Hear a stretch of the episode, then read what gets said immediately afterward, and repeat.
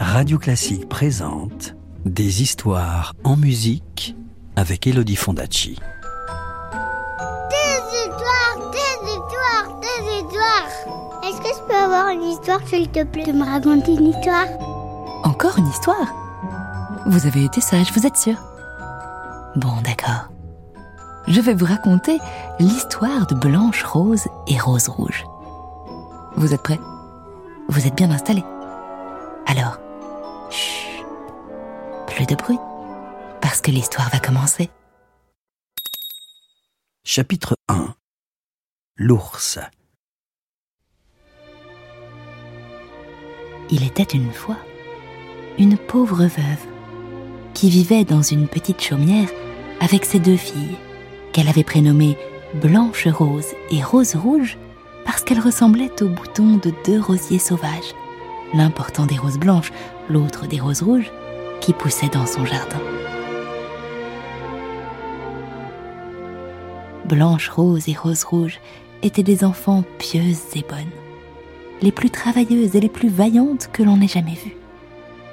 Blanche Rose était seulement plus tranquille et plus douce que Rose Rouge, qui préférait courir ça et là dans les prés et attraper des papillons. Les deux petites s'aimaient tellement qu'elles étaient toujours ensemble. Quand Blanche Rose disait ⁇ Nous ne nous quitterons jamais ⁇ Rose Rouge répondait ⁇ Jamais, aussi longtemps que nous vivrons. Et leur mère ajoutait ⁇ Ce que l'une aura, elle le partagera avec l'autre.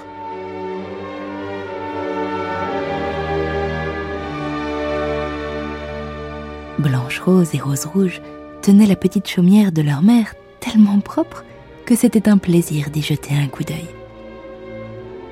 En été, Rose Rouge s'occupait de la maison.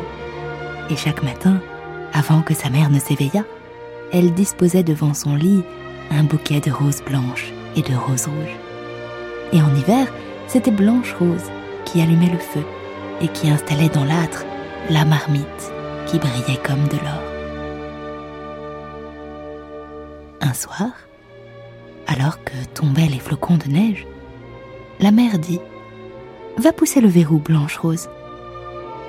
Et pendant que la fillette s'exécutait, la mère prit ses lunettes, s'assit au coin du feu et, ouvrant un gros livre, se mit à lire un conte. Les deux fillettes écoutaient en filant. À leurs pieds, un mouton, la tête entre les pattes, se chauffait et les colombes sur leur perchoir roucoulaient encore un peu avant de mettre la tête sous l'aile. Tout à coup, on frappa à la porte. La mère dit Vite, Rose Rouge, ouvre. C'est certainement un voyageur qui veut s'abriter. Pensant qu'il s'agissait de quelque malheureux, la petite fille tira le loquet. Mais ce fut un ours qui passa sa tête noire par l'entrebâillement de la porte. Rose Rouge poussa un cri et bondit en arrière, tandis que Blanche Rose se cachait derrière le lit de sa mère. L'agneau se mit à bêler de terreur et les colombes battirent des ailes. Mais l'ours dit Ne craignez point, je ne vous ferai pas de mal. Je suis à moitié gelé et je voudrais seulement me réchauffer auprès de vous. Viens, mon pauvre ours, dit la mère. Viens te réchauffer près du feu. Et prends garde de ne pas brûler ta fourrure. Et elle cria Blanche Rose, Rose Rouge, venez. L'ours ne vous fera pas de mal. Il n'a pas de mauvaises intentions. Tranquillisées, les deux fillettes s'approchèrent. Et le mouton et les colombes aussi. Chers enfants, dit l'ours, époustez donc cette neige qui recouvre ma fourrure. Les fillettes allèrent chercher une brosse et elles lissèrent le pelage épais du gros ours brun qui s'étendit devant l'âtre en grognant de plaisir. Ayant perdu toute peur et toute timidité, elles s'amusèrent avec leur nouvel ami qui était lourd et pâteau. Elles lui tiraient les poils, enfonçaient leurs petites mains dans la fourrure chaude comme un nid, ou bien, avec une baguette, le taquinaient. Lorsqu'elles allaient un peu trop fort et partaient d'un grand éclat de rire, il grognait. Blanche rose, rose rouge, ne tuez pas votre fiancé. Quand l'heure du coucher sonna à la vieille horloge, les deux enfants s'en allèrent au lit sagement. Et la mère dit à l'ours Reste dormir là si tu veux, près du feu. Il fait trop froid dehors. Et l'ours accepta. À l'aurore, il s'en retourna dans les bois d'où il était venu. Mais à partir de ce jour-là, il revint tous les soirs, à heure fixe. Il se couchait près du feu et permettait aux enfants de s'amuser autant qu'ils le voulaient. Sa présence d'ailleurs était devenue si familière que les fillettes ne fermaient plus la porte tant qu'il n'était pas arrivé.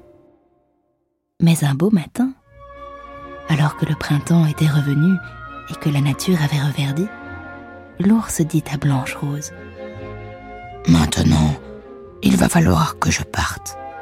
Mais pourquoi donc? S'étonna Blanche Rose. Il faut que j'aille dans la forêt pour protéger mes trésors contre les méchants nains. En hiver, quand le sol est gelé, les nains ne peuvent pas sortir des profondeurs de leur grotte. Mais maintenant que le soleil a fait fondre la glace et réchauffer la terre, ils vont sortir et venir me piller. Or, ce qu'ils dérobent, on ne le retrouve jamais. Blanche Rose et Rose Rouge eurent beaucoup de chagrin. Mais elles se résignèrent à ce départ. Quand elles eurent ouvert la porte et que l'ours se glissa dehors, il accrocha au loquet un morceau de son pelage. Et Blanche Rose crut voir briller sous la peau l'éclat de l'or. Mais l'ours était déjà loin et la jeune fille crut avoir rêvé.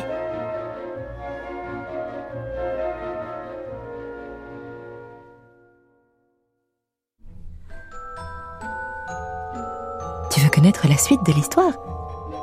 Je te la raconterai plus tard, c'est promis. À bientôt. C'était Blanche Rose et Rose Rouge, un conte de Grimm adapté et raconté par Elodie Fondacci sur Rosemonde de Franz Schubert. Retrouvez la suite du conte en podcast sur radioclassique.fr. Radio Classique, des histoires en musique.